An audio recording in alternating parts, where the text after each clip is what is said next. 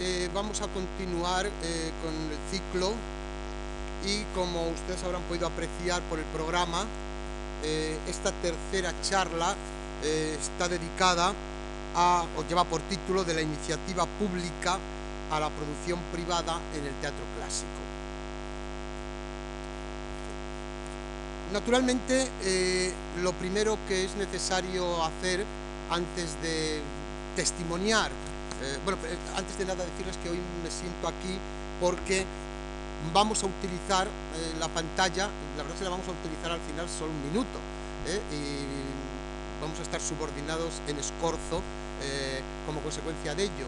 En los últimos tiempos del tema que nos ocupa, es hablarles a ustedes partiendo de la primera parte de la charla que di el primer día, de la situación que desde el punto de vista político, desde el punto de vista eh, social, desde el punto de vista cultural, desde el punto de vista económico, presenta esta dualidad de teatro público, teatro privado, situación que sobre todo eh, a partir de la creación del Ministerio de Cultura, inmediatamente después eh, de la muerte de Franco y del primer gobierno de transición, y acentuándose, como les dije a ustedes, a partir de la iniciación de la democracia y mucho más todavía con la consolidación democrática.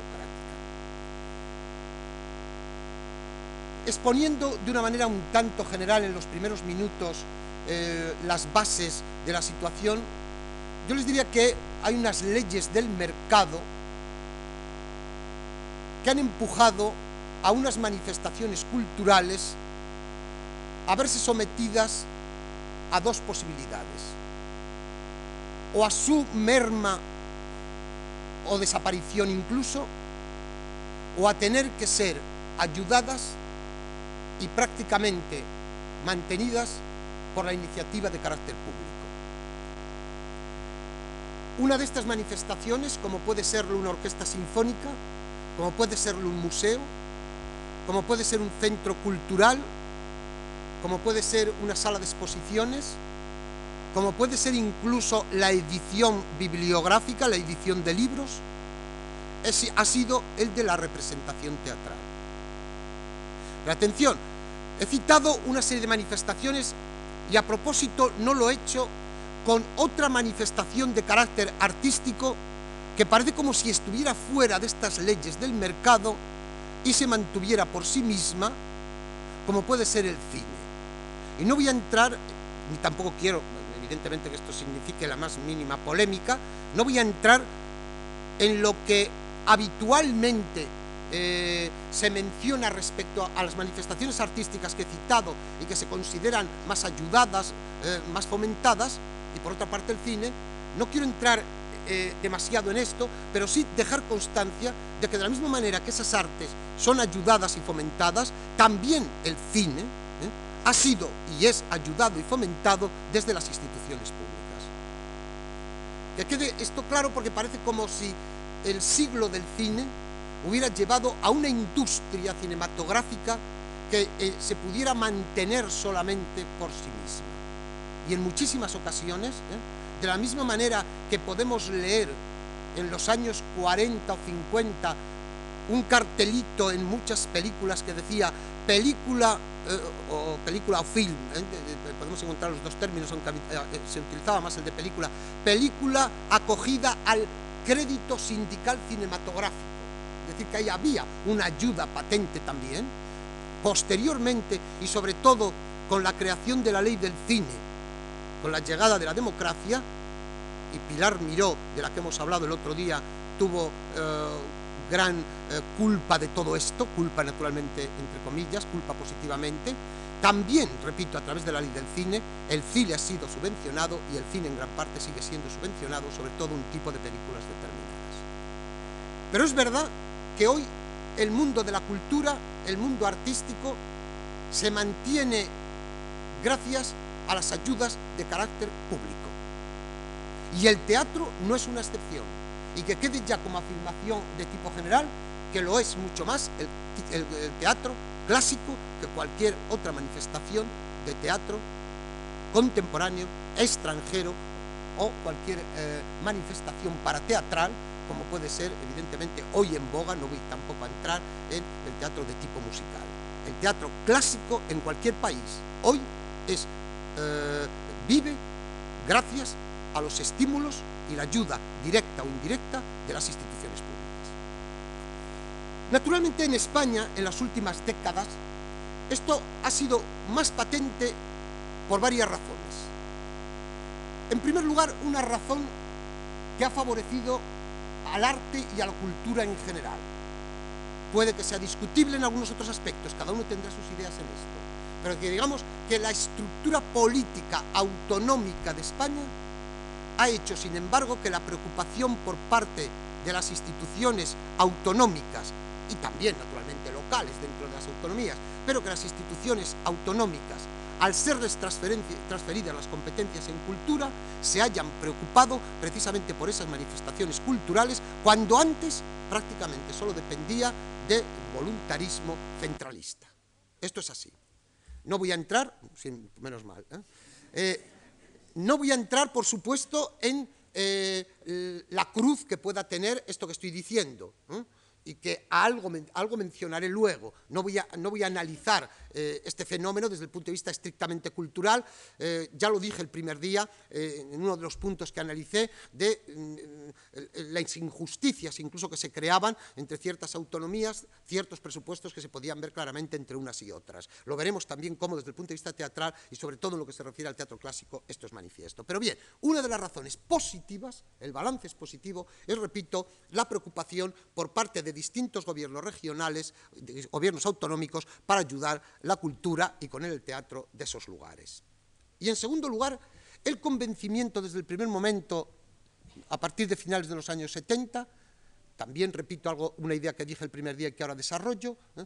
de que la eh, eh, consolidación de las libertades democráticas y la consolidación del país vendría como consecuencia también de una preocupación de tipo cultural que se convirtiera en motor de esa eh, dinámica eh, de carácter progresista, palabra que si ustedes se dan cuenta ha desaparecido bastante en los últimos años. En el vocabulario se ha sustituido por otras, pero que curiosamente la palabra progresista tan utilizada en aquellos iba siempre aparejada a lo de cultura progresista y se entendía así a la hora de analizar el fenómeno. Bien, dicho esto, como, como, como planteamiento, es evidente que en los últimos 20 años, o en los últimos 25 años, las opiniones han sido diversas a la hora de acercarse a la cultura para este fomento y esta ayuda. Desde opiniones, naturalmente, eh, denominadas equivocadamente, ¿eh? de carácter liberal, o, a veces poniéndole el ultraliberal, pero de carácter liberal yo creo que equivocadamente, insisto, pero ha sido cómodo el, apelativo, en que se decía que el teatro tenía que depender de la taquilla, es decir, que fuera el mercado el que eh, llevara la pauta de lo que tendría que estar vivo y lo que tendría que desaparecer. Esta barbaridad, naturalmente, aplicada a la música, piensen ustedes que eh, por muy cara que sea la ópera, por muy caro que sea un, concierto, por muy cara eh, que sea una obra de teatro, estamos pagando una mínima parte de lo que ha costado la producción de ese espectáculo. Y luego pondré algunos ejemplos que quede claro también una cosa, como dije el otro día y quiero eh, hacer justicia, ¿eh?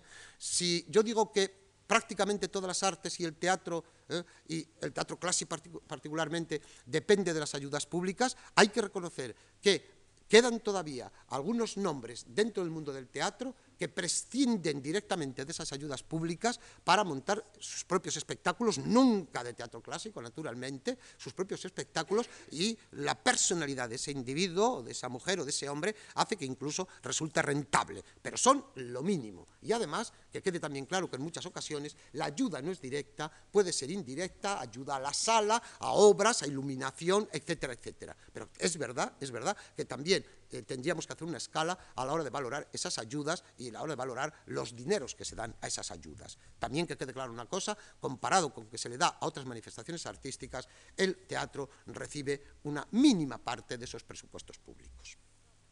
Pero digo que había dos opiniones, fundamentalmente. Esas leyes del mercado mandaban y por lo tanto tenía que ajustarse el teatro a la ley de la oferta y la demanda, por supuesto que eso mínimamente defendido, y la postura más razonable, es decir, aquella de que había que considerar el teatro y sobre todo nuestro patrimonio clásico, nuestro teatro clásico, como también otras manifestaciones, como puede ser una catedral gótica o como puede ser evidentemente un cuadro de Velázquez, había que considerarlo patrimonio cultural del país, un bien del país inexcusable y al mismo tiempo eh, una imagen de la identidad del propio país aceptado esto, digamos, en los países occidentales más progresistas, esos países son los que han ido ayudando a la cultura en mayor o menor medida y hay que reconocer que en los últimos 20 o 25 años esa cultura se ha visto favorecida en este país por los distintos signos ideológicos que han estado en el gobierno. Porque es evidente que sin esa ayuda pública, es decir, sin esa iniciativa pública que conforma el título de nuestra conferencia al lado de la privada, como voy a hablar ahora, sin esa ayuda pública desaparecería ¿eh? gran parte del teatro, se convertiría quizá, quizá en un fenómeno minoritario o, lo que es evidente, es que el tanto por ciento más elevado de los proyectos que se hacen teatralmente serían inviables si no fuera porque está detrás la ayuda pública directa o indirectamente, bien por las propias unidades de producción de los organismos públicos o bien por las subvenciones, las exenciones, etcétera, etcétera, de carácter público que existen estatalmente, en los gobiernos autonómicos, en los gobiernos locales y mínimamente, que quede claro y no voy a entrar ¿eh? en esto, ¿eh? aunque la palabra privado esté en el título de la conferencia, va por otro camino, que quede claro que la iniciativa privada en este país, por lo que se refiere al mecenazgo cultural, estamos, y ustedes lo saben muy bien, ¿eh? absolutamente en mantillas, en mantillas. Puedo ponerles como ejemplo, hablo de lo que conozco y por lo tanto tengo muchas veces que usar el yo, de que eh, a mi llegada en 1997 a la dirección del Festival de Almagro, del que luego hablaré, la ayuda privada al Festival Internacional de Teatro Clásico de Almagro, es decir, eh, a la imagen del teatro clásico de este país más importante eh, internacionalmente, eran las 280.000 pesetas que la compañía Solán de Cabras valoraba el agua que regalaba para las ruedas de prensa. Eh, el esfuerzo para conseguir que otras firmas patrocinen y ayuden a un festival como el de Almagro o a otros festivales es enorme. Es decir, no hay tradición de mecenazgo en este país, no hay tradición de ayuda ¿eh? y sobre todo y ante todo, por desgracia y con todo el respeto hasta ustedes que vienen a escuchar hablar de teatro, en este país todavía hablar de teatro significa algo y es un término un tanto peyorativo, pero que algunas personas todavía lo utilizan, algo casposo. Es decir, frente a otras manifestaciones culturales, el teatro todavía sigue siendo cómicos de la legua. Y por lo tanto, pedir dinero para hacer representaciones, incluso de teatro clásico, supone un esfuerzo a veces impresionante, cuando no hacer antesalas ¿eh? de despachos interminables o mucho más aún recibir un portazo en las narices. Dicho esto, insisto, si analizamos la labor que se ha hecho desde el punto de vista público en los últimos años en lo que se refiere al teatro público, al teatro con ayuda pública, yo diría, yo resumiría diciendo, en primer lugar, que ha dado la posibilidad de ver montajes excelentes y en muy diferentes lugares. Es decir, la situación hoy del teatro en lo que eso que se llamaba en provincias ha cambiado radicalmente. Ese fenómeno de la descentralización de que yo hablaba el otro día se ha manifestado de una manera patente y lo que hoy podemos comprobar es que al lado del teatro en Madrid de carácter público, estoy hablando ahora todavía, de carácter público, podemos encontrar, como consecuencia también de un estímulo y una ayuda a la rehabilitación de teatros, a la rehabilitación de locales, hoy podemos encontrar teatro en muchos lugares y teatro de muy diverso tipo e incluso, y digo incluso porque no nos hagamos ilusiones, ¿eh? Eh, y doy una cifra para, a partir de aquí eh, ya no referirme más a ello, pero plantear la situación. El teatro clásico recibió eh, hace dos años por parte del gobierno central eh, el 8,4% de las subvenciones que se dedicaron a teatro para el montaje de representaciones ¿eh? a compañías privadas. Quiero decir que tampoco nos hagamos muchas ilusiones, pero eso es bastante comparado con, naturalmente, lo que había anteriormente. Y sobre todo, lo que hoy hay es una diversificación, como digo, autonómica, local, donde podemos encontrar espectáculos de teatro clásico con bastante asiduidad y no solo llevados desde Madrid como era lo habitual. En segundo lugar, podemos hablar de una presencia de autores en el teatro, y estoy hablando ahora en general no solo de teatro clásico, naturalmente, pongo luego ejemplos de teatro clásico, de autores y sobre todo a veces autores jóvenes, aunque la queja es manifiesta de que el autor joven en español eh, no mm, está en los escenarios tan presente como debiera, pero ha habido incluso, como luego hablaré, la creación de una institución para la llegada de esos autores jóvenes a los escenarios. Y hoy, eh, salas, eso sí, esas salas que denominamos alternativas, la presencia de los autores jóvenes eh, es habitual, aunque también es verdad que sin la ayuda que estas salas, que son el germen de la producción posterior teatral, el germen de esa producción ya más comercial posterior, naturalmente necesitan y merecen en muchas ocasiones.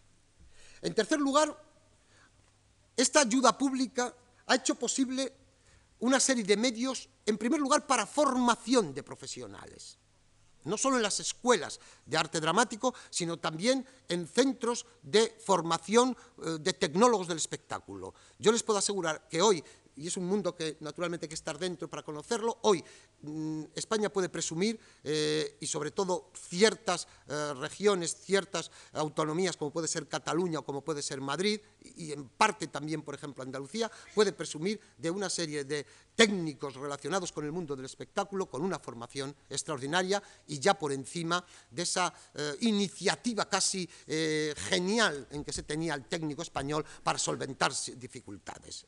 Hoy hay una formación detrás ¿eh? y no solo, repito, la iniciativa de tipo personal. Ha habido pues medios para su formación, medios para dotar de trabajo a estas personas, ¿eh? aunque mm, también si hubiera aquí mm, personas del medio me dirían, bueno, es una situación la que se está presentando excesivamente eh, optimista, pues naturalmente eh, hay muchas personas que no pueden estar realizando el trabajo para el que fueron formadas, por supuesto, pero no solo en el teatro, sino en cualquier otra manifestación, no solo artística, sino laboral cualquiera. Ha habido, y esto es manifiesto, lo que pasa es que con unas curvas de nivel evidentes y que se pueden ir repitiendo, una recuperación de espectadores, sobre todo no tanto ya en Madrid, las cifras siempre que se daban de Madrid, y en segundo lugar quizá de Barcelona. Lo que es evidente es que ha habido una recuperación de espectadores como consecuencia de ese teatro que hoy lo mismo se puede hacer de una manera casi permanente en ciudades importantes como Sevilla, Valencia, etcétera, y un teatro que llega habitualmente a ciudades incluso pequeñas, con teatros sobre todo municipales, es decir, mantenidos por la iniciativa pública de carácter local, con la ayuda generalmente autonómica también, y espectáculos incluso producidos en las propias autonomías, como veremos luego, o en los propios lugares eh, de estas ciudades incluso más pequeñas recuperación de espectadores que, con esas curvas que, repito, pueden ustedes ver en el periódico habitualmente, eh, pero que hay una cosa que les recomiendo cuando lean, se sigue yo creo utilizando un término mal. Se dice, en España ha habido en el último año 3.400.000 espectadores. Yo creo que eso no es, el término no es exacto. Es decir, serán entradas vendidas, lo cual no quiere decir es que sean espectadores diferentes, es decir, porque puede que sean solamente un millón de personas, lo que ocurre que van más de una vez al teatro. Habría que hablar de entradas vendidas y no de espectadores como tales. ¿eh? Pero ha habido, repito, una recuperación de espectadores, ¿eh? en gran parte, repito, eh, como consecuencia de la ayuda pública en ciudades que no son solo las más importantes. Es verdad que esta recuperación de espectadores se ha realizado por parte sobre todo de los teatros de carácter estrictamente públicos, como consecuencia de unos precios de tipo político muy, muy por debajo del coste real de los espectáculos, pero también ¿eh? como consecuencia de ello, con una competencia de la que siempre se han manifestado quejosos la iniciativa de carácter privada es decir, por una competencia que se considera desleal por parte de las propias instituciones públicas. Esto, sin embargo, como ustedes pueden entender, es un círculo vicioso, es decir, si eh, los teatros públicos eh, tienen precios caros, nos quejaremos naturalmente porque esa es la misión de un teatro público y, evidentemente, si esos precios políticos son mm, es verdad que se está haciendo una competencia, es evidente, y no es una competencia de tipo artístico, del montaje, de la escenografía que será más voluminosa, etcétera, etcétera, a una compañía más estrictamente privada, aunque veremos que privada, insisto, prácticamente no hay ninguna. Es cierto también, y esta es una cruz de la moneda, que en ocasiones esta iniciativa de carácter público ha llevado al colosalismo, ha llevado a unas escenografías eh, que estaban mm, muy por encima quizá de lo que el propio espectáculo necesitaba y sobre todo muy por encima de lo que es la realidad eh, económica del propio país.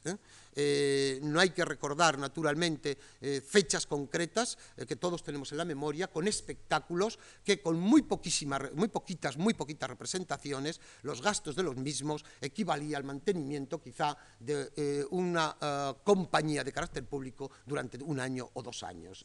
Creo que por suerte, estos colosalismos, este derroche de recursos en ciertos momentos eh, y por, generalmente hay que reconocerlo por mm, acontecimientos mm, muy concretos, yo creo que la corrección se ha eh, efectuado en los últimos años eh, aunque de repente, de repente, surgen de nuevo estas noticias que a veces leemos en el periódico de que un espectáculo puede costar 500 millones de pesetas, como ha sucedido recientemente y ha sido visto exclusivamente por 7.000, 8.000 personas. ¿eh?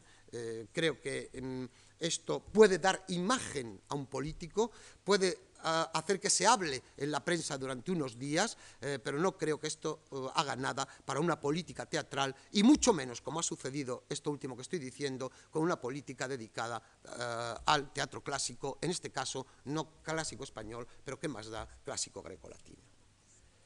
Yo creo que otro de los aspectos positivos cuando la situación es equilibrada, pero negativos cuando todavía en algunas autonomías se sigue haciendo, creo que ha sido eso que se ha denominado el ombliguismo, es decir, el eh, dedicar dinero público a empresas teatrales, es decir, a espectáculos teatrales, eh, sobre todo con una territorialidad muy limitada, es decir, con los intereses, eh, sobre todo en las fronteras de esa propia autonomía, cuando no en los de la propia ciudad. Mm, es un fenómeno este que ya hablé el otro día, pero que es necesario citar también, porque una de las críticas a estas ayudas públicas a veces eh, ha sido precisamente eh, no solo el ombliguismo, sino que en algunas se ha usado el término de paletismo de una forma quizá un tanto exagerada, pero que ahí está.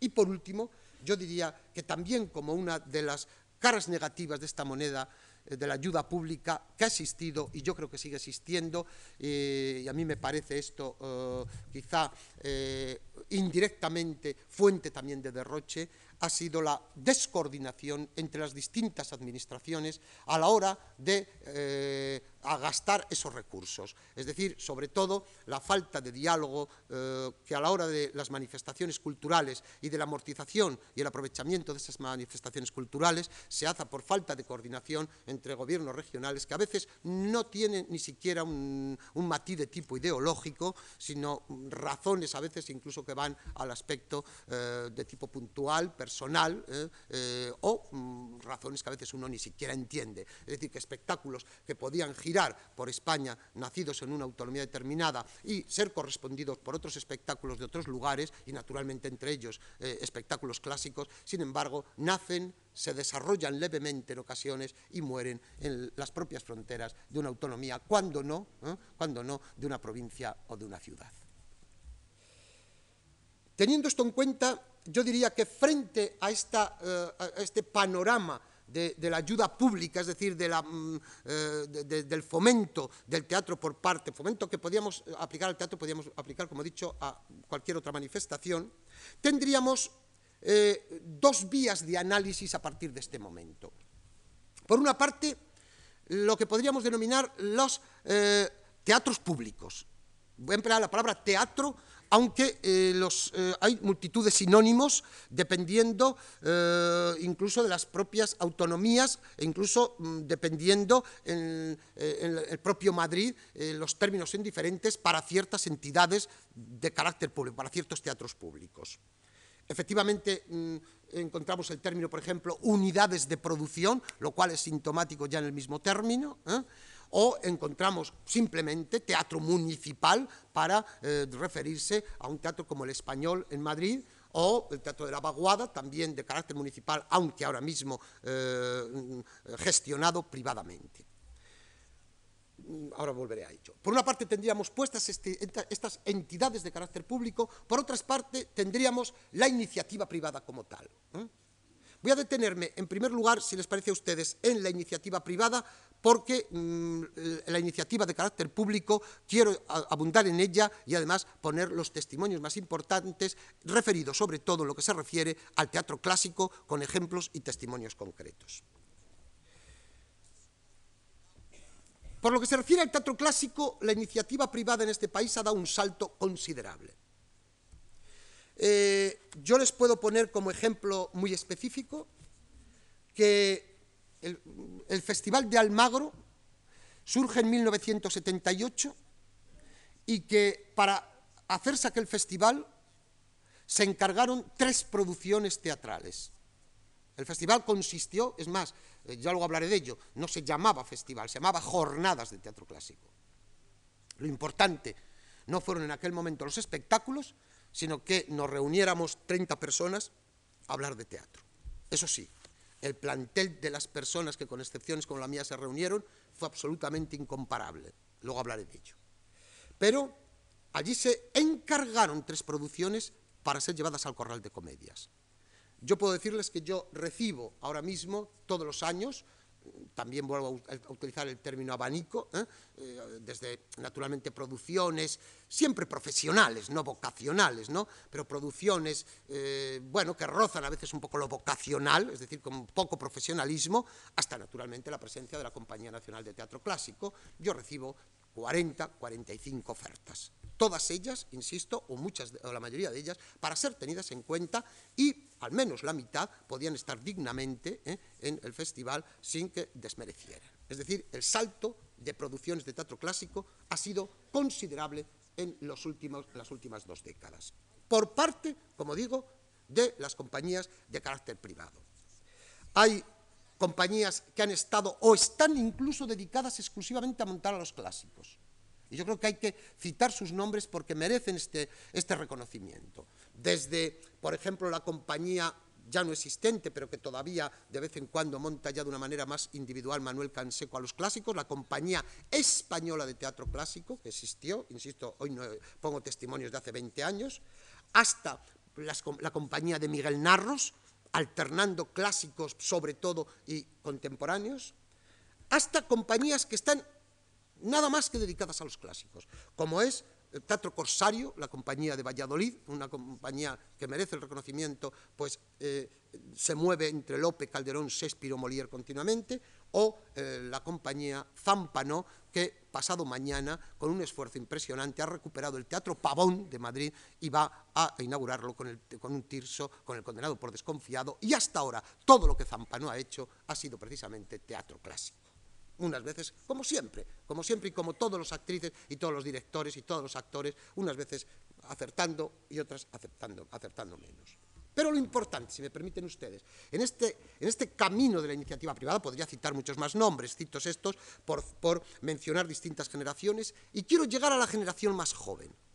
Y quiero sentirme muy optimista con lo que está ocurriendo con los clásicos por parte de la iniciativa privada en los últimos años. Porque se han incorporado a la producción de los clásicos, una serie de directores, naturalmente, con personas detrás ayudando en la producción, distribución, etcétera, ¿eh? personas moviéndose incluso sin llegar a los 30 años y algunos rozándolos, pasando mínimamente, y con espectáculos muy dignos, ¿eh? y además planteándose el montaje de los clásicos con una perspectiva ¿eh? que está eh, en consonancia con el mundo del teatro que hoy nos podemos encontrar, pues eh, no solo en España, sino en otros países occidentales. Me estoy refiriendo, por ejemplo, a un individuo, a un director como Eduardo Vasco, que ha dirigido en, la compañía, en el Centro Dramático Nacional, pero que al mismo tiempo ha montado clásicos, como el año pasado La Fuerza Lastimosa, que ha estado también en los teatros, con, con una visión de Lope que está, mm, eh, digamos, eh, eh, ya un tanto lejana de los primeros títulos de Lope, acercándose a una obra como La Fuerza Lastimosa, sobre un romance de tipo tradicional, que no es Fuenteovejuna, naturalmente, ni es Peribáñez, es decir, no es un título que llame al espectador directamente. Es decir, Eduardo Vasco montando un clásico y arriesgando con este clásico, que incluso el título puede echar hasta un poquito para atrás. O un Adrián Daumas montando a Shakespeare y acertando en muchas ocasiones, produciendo sus propios espectáculos también. O también Sergi Belbel, dramaturgo, pero también director, y enfrentarse a los, enfrentándose a los clásicos, unas veces desde la iniciativa pública, pero también a veces desde la privada. Quiero decir que son nombres, ¿eh? y además quiero recordar uno, eh, eh, porque me parece muy significativo, el espectáculo con que se cierra el año pasado el Festival de Almagro, una delicia de comedia pastoril. Fíjense ustedes, estoy hablando de una comedia pastoril, no estoy hablando de La vida es sueño, una comedia pastoril de un autor absolutamente desconocido, pero una delicia llevada a escena ¿eh? un patio, el patio de los Fúcares, llevado a escena por una chavala de 24 años, Ana Zamora, ¿eh? eso sí, con un nombre detrás como es el de Alonso Zamora Vicente, naturalmente, eh, su abuelo, eh, eh, con todo el teatro clásico a sus espaldas. Ana Zamora haciendo un juguete precioso y sin absolutamente ninguna escenografía sobre el escenario. Las columnas de un patio y logrando cautivar absolutamente a un público a través de la palabra y del juego escénico nada más. Una persona, repito, recién salida de la escuela de arte dramático. Todo esto eh, hace que se sienta un optimista, siempre con la palabra que el otro día les dije y que quizás repetiré más veces, siempre eh, con esa fragilidad del mundo que estamos hablando, naturalmente. ¿eh? Todo esto que estoy diciendo, toda esta situación de carácter privado, realmente un tanto positiva, no nos engañemos, siempre con la ayuda pública detrás. Es decir, no hay ni un solo espectáculo clásico que se monte sin la ayuda eh, del Ministerio de Cultura, de la Comunidad de Madrid, o de la Generalitat, o del eh, Gobierno andaluz, eh, de la Junta de Andalucía, o de un ayuntamiento, y a veces, como he dicho antes, con mm, la aparición de alguna iniciativa de carácter privado, siempre en mayor o menor medida, lo cual, naturalmente, es obligatorio, porque, repito, que poner a un clásico en escena de una manera convencional, Evidentemente que se puede ir desde la desnudez absoluta que yo he estado hablando, escenográfica de Ana Zamora, ¿eh? pero allá había un trabajo, unas horas, unos actores, y además unos actores que tenían que ser seis, no podían ser menos, ¿eh? porque el juego precisamente era un juego de triángulo de parejas. ¿eh? tenían que ser seis, seis o aquello no se podía representar. Pues bien, desde eso que escenográficamente no, había costado un céntimo, hasta naturalmente espectáculos pues, que, los escenógrafos también tienen que vivir, y el, eh, iluminador, y el vestuario, etcétera, etcétera. Es decir, todo eso naturalmente montar una obra de teatro clásico, por el número de personajes y por los gastos que conlleva, tiene que llevar, repito, la ayuda pública detrás. No voy a entrar ahora en esto, a particularizar, a poner más ejemplos, porque me interesa mucho más dejar testimonio del carácter público, como voy a hablar a continuación. Por lo que se refiere al teatro público de carácter público, eh, podríamos decir que, eh, repitiendo una afirmación que he hecho anteriormente, pero que me sirve de comienzo eh, para mis argumentos, no solo Madrid tiene teatro clásico, no solo Madrid tiene compañías de carácter público dedicadas en todo, una o en parte, al teatro clásico. El fenómeno de la descentralización, como les he dicho a ustedes, hace, y ya es hora de poner ejemplos, que por ejemplo, sobre todo en un principio, en los años, eh, principios de los años 80, finales de los 70, eh, con una ilusión que luego se vio resquebrajada en algunas autonomías, se crearan compañías estables en prácticamente por parte de casi todos los gobiernos autonómicos. Unas con el nombre de estables han permanecido, otras ha cambiado el título a compañías nacionales, ¿eh? nacionales, y no hablo de compañías nacionales en el sentido estatal, sino compañías nacionales autonómicas, otras han cambiado de nombre para tener otros diferentes, como voy a poner ahora algún testimonio.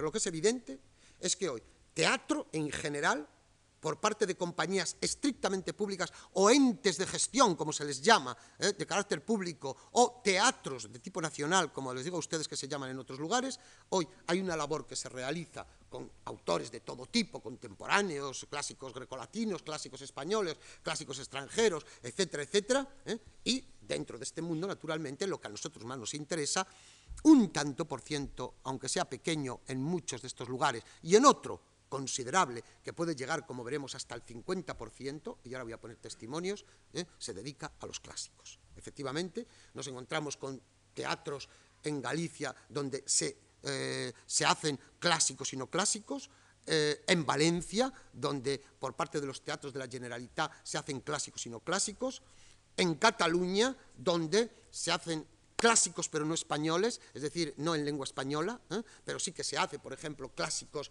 eh, mm, eh, ingleses o clásicos catalanes. cuando digo catalanes estoy hablando naturalmente de adaptaciones de Martorell o de alguna, alguna obra literaria en lengua catalana, como naturalmente mm, piezas de eh, autores catalanes eh, eh, escribiendo en catalán o en, castellano, en español, o también autores del resto de, España que escriben también en español. Pero clásicos, por desgracia, ha sido más el Ayuntamiento de Barcelona y la Diputación de Barcelona quien ha tenido presentes a los clásicos, a Lope, a Calderón, etcétera, en Barcelona, no tanto como la Generalitat. Ejemplo para mí quizá eh, últimamente digno de mención ese es el del Centro Andaluz de Teatro. El Centro Andaluz de Teatro, con, un nombre, uno llama por teléfono y, escucha, eh, me parece que, se contesta algo así como ente de gestión o algo así es la palabra que uno escucha, que se queda uno un poco, eh, pero, pero bueno, que se llame como quiera, o se denomine como quiera. El problema es, o no el problema, digamos, la satisfacción es que se está haciendo una labor. Y esa labor, sobre todo, me interesa destacarlo porque todos los años hay un montaje de teatro clásico, español o extranjero. Pero en los últimos años ha habido una apuesta por el teatro clásico. También antes se hacía, y bastante, ¿eh? con Quintana, ¿eh? con eh, Álvarez Osorio, es por ahí han pasado personas interesadas por el teatro clásico. Sevilla es una ciudad, además, yo recuerdo que la Compañía Nacional de Teatro Clásico eh, estrenaba generalmente en Sevilla, ¿eh? por lo que significaba, parece como el equipo de fútbol también, pero es así. Es decir, la acogida al teatro clásico en Sevilla ha sido siempre tremendamente positiva. ¿eh? Pues bien, el Centro Andaluz de Teatro en los últimos años ha montado una serie de obras clásicas españolas o extranjeras que ocupan lugar de primera fila en los montajes. Pero sobre todo me interesa no tanto, evidentemente que es importante la calidad, pero sobre todo por esa continuidad por ese haber hecho un público, por haber creado unas expectativas y haber mantenido esas expectativas. ¿eh? Uno puede estar más de acuerdo o menos de acuerdo con esos montajes, siempre ocurrirá. ¿eh? Pero en los últimos años, el Otelo del año pasado, la Fuente Ovejuna de hace dos años, ¿eh? son testimonio, o la Lozana Andaluza, que se va a montar para ser estrenada en enero, que se está montando para ser estrenada en enero, hacen que la labor del Centro Andaluz de Teatro, al lado de otros espectáculos, insisto, más contemporáneos o incluso de autores eh, eh, grecolatinos, ocupe un lugar, repito, importante, como ejemplo, como ejemplo, aparte de lo que voy a citar ahora, de la iniciativa pública dedicada al teatro. Por lo que se refiere a la iniciativa de carácter nacional, es decir, desde el organismo que tiene la mayor obligación de preservar y fomentar su patrimonio clásico en lo que se refiere al teatro.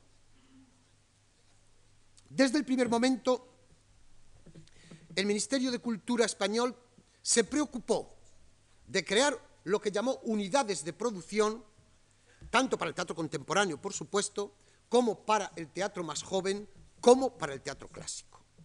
Se creó en consecuencia los que están metidos en este mundo lo recordarán muy bien, aunque ahora haya desaparecido temporalmente, el Centro Nacional de Nuevas Tendencias Escénicas, para dar cabida a autores jóvenes y autores extranjeros, naturalmente el Centro Dramático Nacional, ¿eh? Eh, sobre todo para representar, aunque en un principio tanto se hizo contemporáneos como clásicos, recuerden ustedes como uno de los primeros montajes del Centro Dramático Nacional fue Abre el Ojo de Rojas Zorrilla, ¿eh? o Los Baños de Argel en la versión de Francisco Nieva, para luego crearse en 1986, y ahora me detendré en ello, la Compañía Nacional de Teatro Clásico, exclusivamente dedicada a los clásicos. ¿Qué se ha conseguido? ¿Qué balance podemos hacer de esta, de esta iniciativa pública antes de meternos de lleno con mm, los dos testimonios que me interesa, que es la Compañía Nacional de Teatro Clásico y el Festival de Almagro? Yo creo que también en consonancia con lo que hemos dicho anteriormente, la situación es mucho mejor de lo que era, pero al mismo tiempo es una situación con una oscilación bastante grande. Me refiero no solo al clásico, ¿eh? me refiero en general. Por ejemplo, yo he citado Centro Nacional de Nuevas Tendencias Escénicas, Centro Dramático Nacional y Compañía Nacional de Teatro Clásico.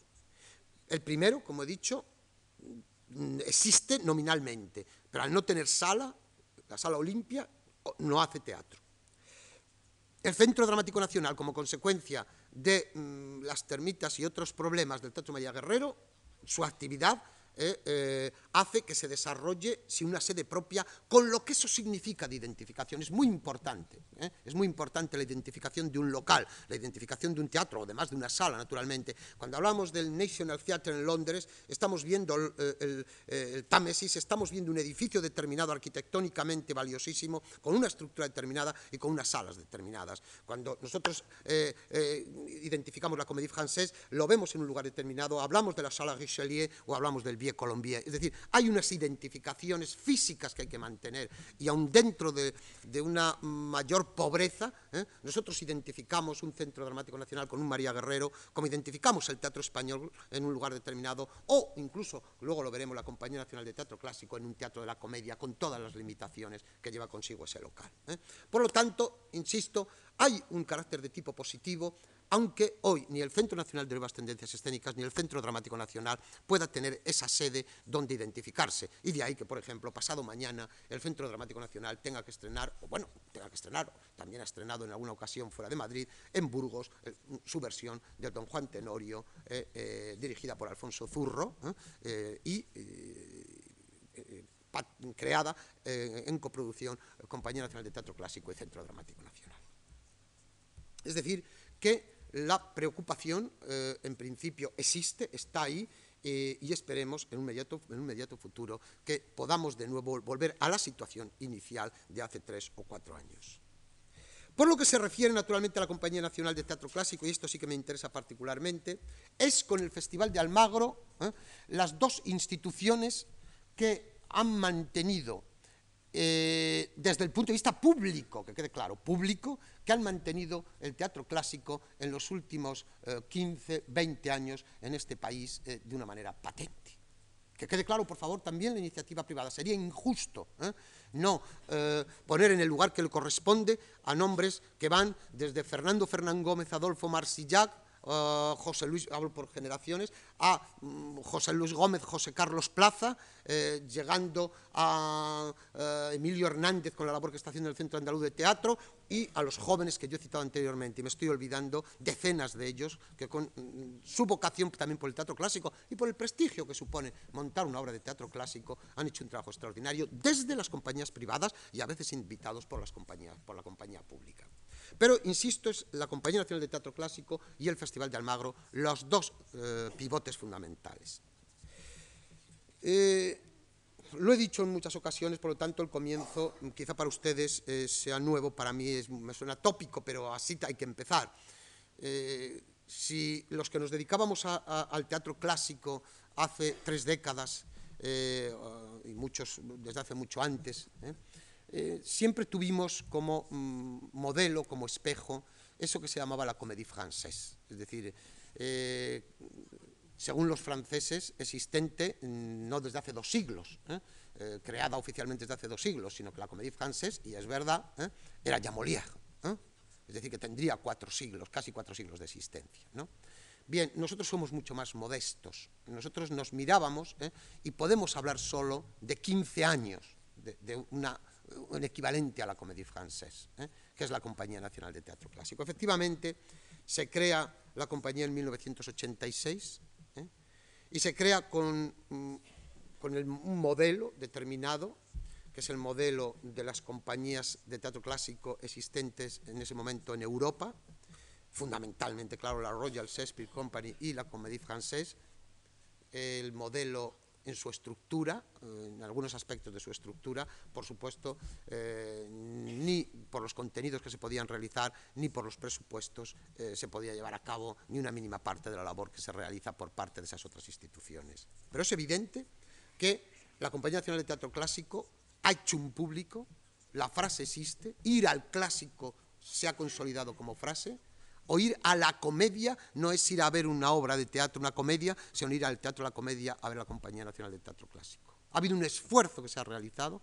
ha habido una continuidad que se ha realizado, ha habido un repertorio que se ha creado, utilizando la palabra repertorio no en su sentido estricto, no creo que la Compañía de Teatro Clásico Español tenga repertorio en el sentido que se consideraba eso hace 50 o 60 años, pero hay, hay unas obras que se han montado y que podrían retomarse en el sentido de repertorio, como se hizo con El médico de su honra, primera obra que se estrena y a la que se vuelve eh, diez años después para remontarla, con otros actores, pero prácticamente con la misma escenografía y el mismo, bueno, con la misma escenografía y prácticamente con las mismas peculiaridades. Es decir, se ha creado una estructura que funciona, una estructura permanente de creación por una parte, importantísimo, ¿eh? a pesar de que se llame unidad de producción, ¿eh?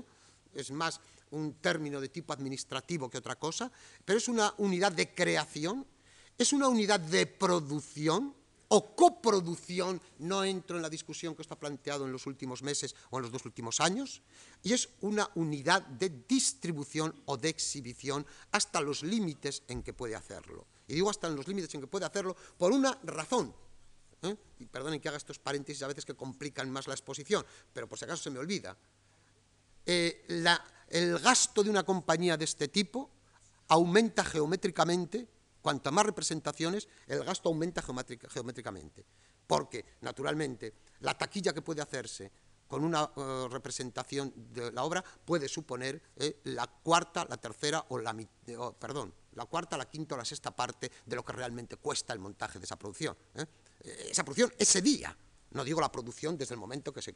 Eh, sin contar los salarios de las personas que trabajan en esa unidad de producción. ¿eh? Pero esto ocurre naturalmente con un concierto, no digamos nada, con una ópera, con una zarzuela o con una exposición que se monte en una sala de carácter público, evidentemente. Cuantos más días se mantenga, más público irá. Pero eso como ese dinero no revierte a las propias unidades de producción, sino revierte a la hacienda pública, ¿eh? en el fondo eh, daría igual, ¿eh? y algunos errores se han cometido como consecuencia de esto, que haya 10 representaciones o que haya 500.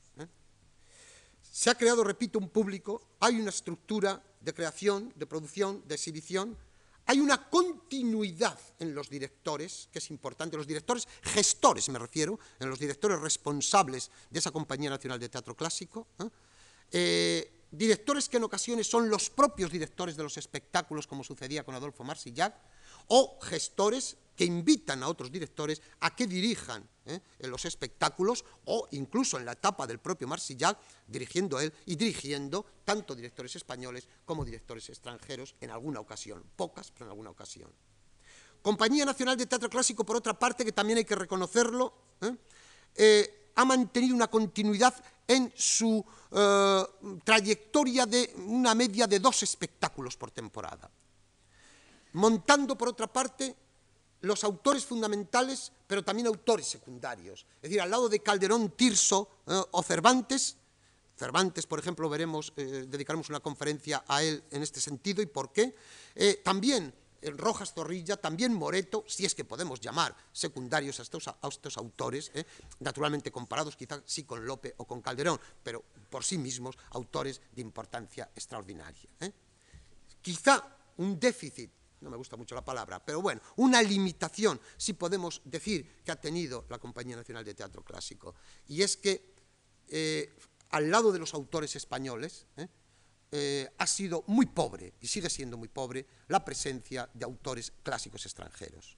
Falta Shakespeare en la Compañía Nacional de Teatro Clásico, y quizá esto produce, rechina un tanto después de 15 años, ¿eh? y los dos espectáculos que ha habido extranjeros han sido de Molière, el Misántropo y el Don Juan, que se ha estrenado recientemente.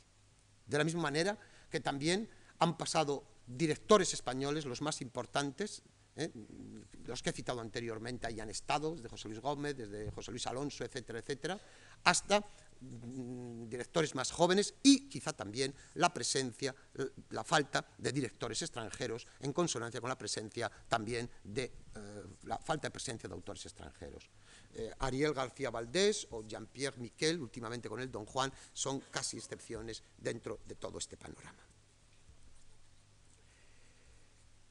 Al lado de la Compañía Nacional de Teatro Clásico, el segundo pivote importantísimo ha sido el Festival de Almagro. El Festival de Almagro, no tanto como la Compañía Nacional de Teatro Clásico, por el fomento de público que ha realizado en una ciudad como Madrid, como lo que significa de foco, de, eh, expansión, o la presencia de la compañía en numerosas ciudades, con lo que significa también eh, de aproximación y creación de un público, ya que en cuanto al público se refiere, el Festival de Almagro, de Almagro queda reducido al público de 25 días, eso sí, en siete u ocho espacios, como veremos, diferentes, y miles de espectadores, pero en un tiempo determinado y en un lugar determinado. Cosa que, repito, la Compañía Nacional de Teatro Clásico lo hace fundamentalmente en Madrid, pero también en otros lugares. ¿eh? Eh, pero el Festival de Almagro lo que sí ha eh, exigido indirectamente ha sido la producción de espectáculos para poder ser exhibidos en Almagro. Es decir, hoy cualquier compañía que monte un clásico lo que quiere fundamentalmente es o estrenar en Almagro con el problema que supone de estrenar en julio y tener parado un espectáculo hasta que comienza la temporada, que es un problema desde el punto de vista económico grave. ¿eh? O bien estrenar en Almagro, o bien poner en su etiqueta que ese espectáculo ha pasado por el Corral de Comedias, por el Claustro de los Dominicos, por el Patio de Fúcares o por la Plaza de Almagro, entre otros espacios. Creo que el festival ha conseguido, repito, ser no solo foco de exhibición, sino ha sido, es sobre todo y ante todo, motivo de producción, exigencia de producción. Y de ahí que a la hora de hacer un balance de eh, los, mm, los méritos, llamémoslo, no solo artísticos, sino sociales o sociodramáticos del Festival de Almagro, a la hora de hablar de teatro clásico, esto sea importantísimo. El Festival de Teatro Clásico, por otra parte, de Almagro, ha sido, y vengo defendiendo esto desde, desde su creación en 1978, cuando les dije a ustedes que allá hubo una serie de nombres, que hoy recordarlos la verdad es que es hacer que se reunieron allí para hablar de teatro, con unas ponencias que hoy algunas de ellas nos resultan casi cómicas por su ingenuidad, lo cual quiere decir que los problemas los hemos solucionado, que muchos de esos problemas los hemos solucionado. ¿eh? Yo recuerdo, y perdonen que hable otra vez de mí, yo recuerdo que allí estuve leyendo una ponencia que se llamaba Teatro Clásico y Público Actual. Esto suena, suena hoy, suena hoy a, casi a, trabajo de, eh, de primero de carrera es decir, a, redacción de, cursos de bachillerato. Quiero decir que eh, hablar de teatro clásico y público actual es un problema tan superado, tan superado, ¿eh? que hoy produce incluso, repito, cierta comicidad. Pero allí se hablaban de unas necesidades tan palmarias, necesidades tan elementales, que las intervenciones, cuando las leemos hoy, insisto, nos resultan mm, casi, casi, casi arqueológicas. ¿no? Pero allí estaban, repito, personas eh, como Fernando Fernán Gómez, allí estaban personas como Adolfo Marsillac, allí estaba Nuria Esper, ¿eh? allí estaban desde el punto de vista eh, del, mundo, del mundo académico, un maestro para todos como Maraval, ¿eh? ahí estaba Francisco Ruiz Ramón, es decir, allí estaba, eh, para plantearse el hecho clásico del teatro español, estaba eh, lo mejor que en aquel momento había en el mundo teatral español, no solo de teatro clásico, sino en general del teatro o del mundo académico y de la investigación. Pues bien, ¿qué fue desde aquel momento el Festival de Teatro Clásico de Almagro? Un lugar de encuentro lugar de encuentro que sigue siendo importantísimo, tanto para los profesionales y dentro de esos profesionales españoles y extranjeros, directores y actores, escenógrafos y técnicos. Es decir, lo que debe ser un festival.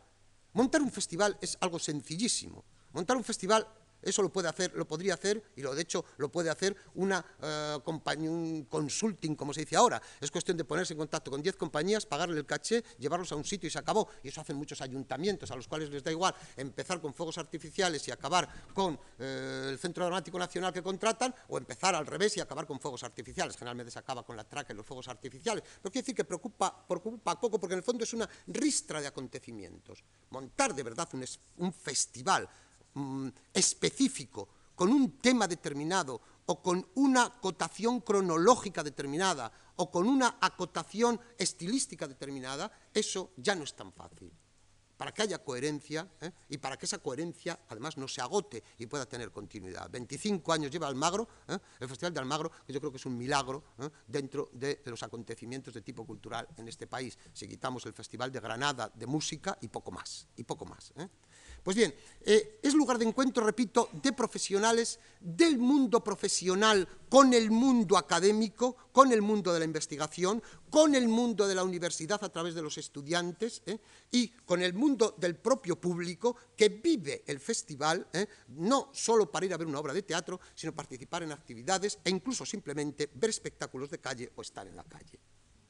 Creo que junto a la Compañía Nacional de Teatro Clásico, las dos cosas unidas, La Compañía Nacional de Teatro Clásico se crea a partir de Almagro también, se crea en Almagro, se proclama en Almagro, se dice quién va a ser su director en Almagro y van indisolublemente ligadas las dos cosas. El día que hubiera un divorcio entre las dos instituciones, quiere decir que el Teatro Clásico Español había perdido ya lo que podríamos denominar algo casi excepcional en algunos aspectos, que es el entendimiento entre instituciones públicas y la continuidad como consecuencia de este entendimiento entre instituciones públicas.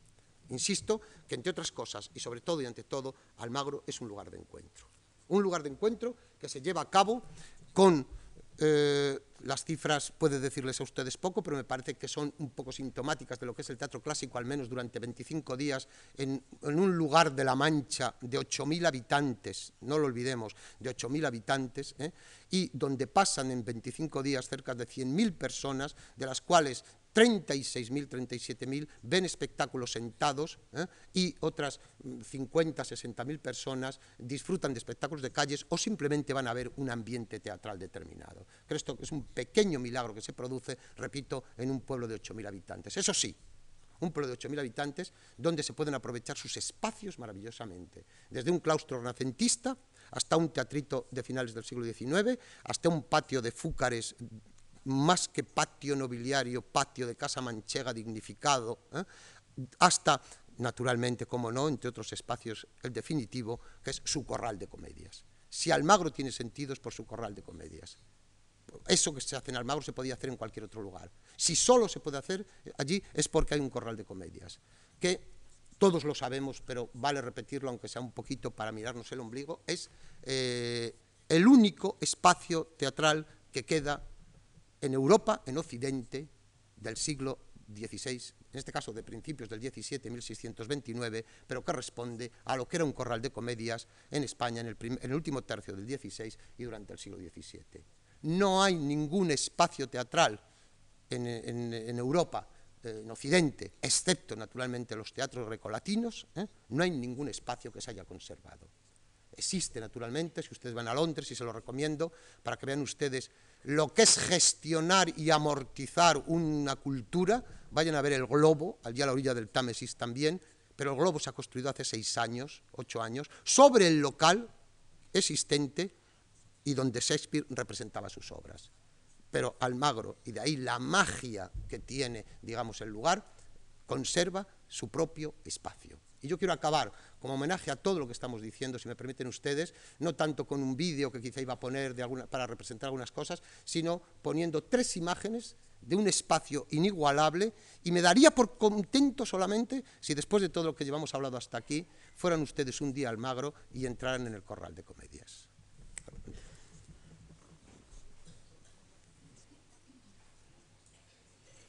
Eh, este es el, este es el espacio eh, del corral con su escenario, con eh, sus eh, gradas laterales. ahora mismo hay unas sillas que se ponen en el patio. no les voy a dar a ustedes una lección de lo que era hacer teatro en el siglo XVI y XVII, pero sí puedo decirles que con todos los retoques naturalmente que puede tener este escenario, sin embargo responde a lo que era la estructura de un corral de comedias, de un patio, como se decía, de comedias, y donde se pone teatro, ¿eh? Eh, sobre todo en el mes de julio, sin tocar absolutamente ninguno de sus elementos. Es decir, no se puede poner un clavo, no se puede eh, poner una escenografía que altere que altere lo más mínimo, eso sí, se pueden poner naturalmente telas, se pueden poner objetos en el escenario, alguna mesa, alguna silla, pero fundamentalmente el reto es montar en ese, escenario que ustedes ven ahí, montar una obra de teatro para un público que desde la cazuela, que es el lugar desde donde está tomada la foto, el lugar reservado para las mujeres, se veía el espectáculo. La siguiente, por favor. Esta es desde el escenario, desde la parte superior del escenario, la cazuela es el primer piso que ven ustedes ahí, aquello del fondo es la entrada, eh, responde también a la estructura de lo que era un corral, eh, con una pequeña antesala, llamémoslo así, antes de entrar, no donde están las sillas, sino antes incluso, donde se vendía la loja, alguna bebida, avellanas, etcétera, etcétera, para entretenerse, y de allí se pasaba directamente a los distintos lugares, ¿eh? eso sí, los hombres y las mujeres naturalmente separados, no se podían mezclar, e incluso entraban por puertas diferentes. La tercera, por favor. Y esto es saludando en una representación escolar, ¿eh? eh, de las que se hacen allí, saludando, como ven ustedes, una representación que se ha hecho a capela, podríamos decir, utilizando término del, canto. Es decir, ni, una, ni un solo elemento escenográfico. Es decir, los actores tienen un reto enorme cuando están sobre ese escenario, porque tienen que sacar la obra adelante sin apoyarse, naturalmente, ni en muchas salidas ni en muchas entradas, solo hay una lateral a cada lado y, eh, luego las dos puertas que tienen ustedes a la derecha, eh, y naturalmente jugando para espacios, pues como se hacía en nuestro teatro clásico, el cielo, eh, es decir, espacios superiores o, simplemente las habitaciones superiores de una casa en eh, el corredor de arriba. ¿eh? Pero lo demás hay que hacerlo, como ven ustedes, sin objetos, prácticamente sin nada que puedan uno acogerse, sino lo que es lo fundamental, el verso, la palabra. Bueno, nada más, muchas gracias por hoy.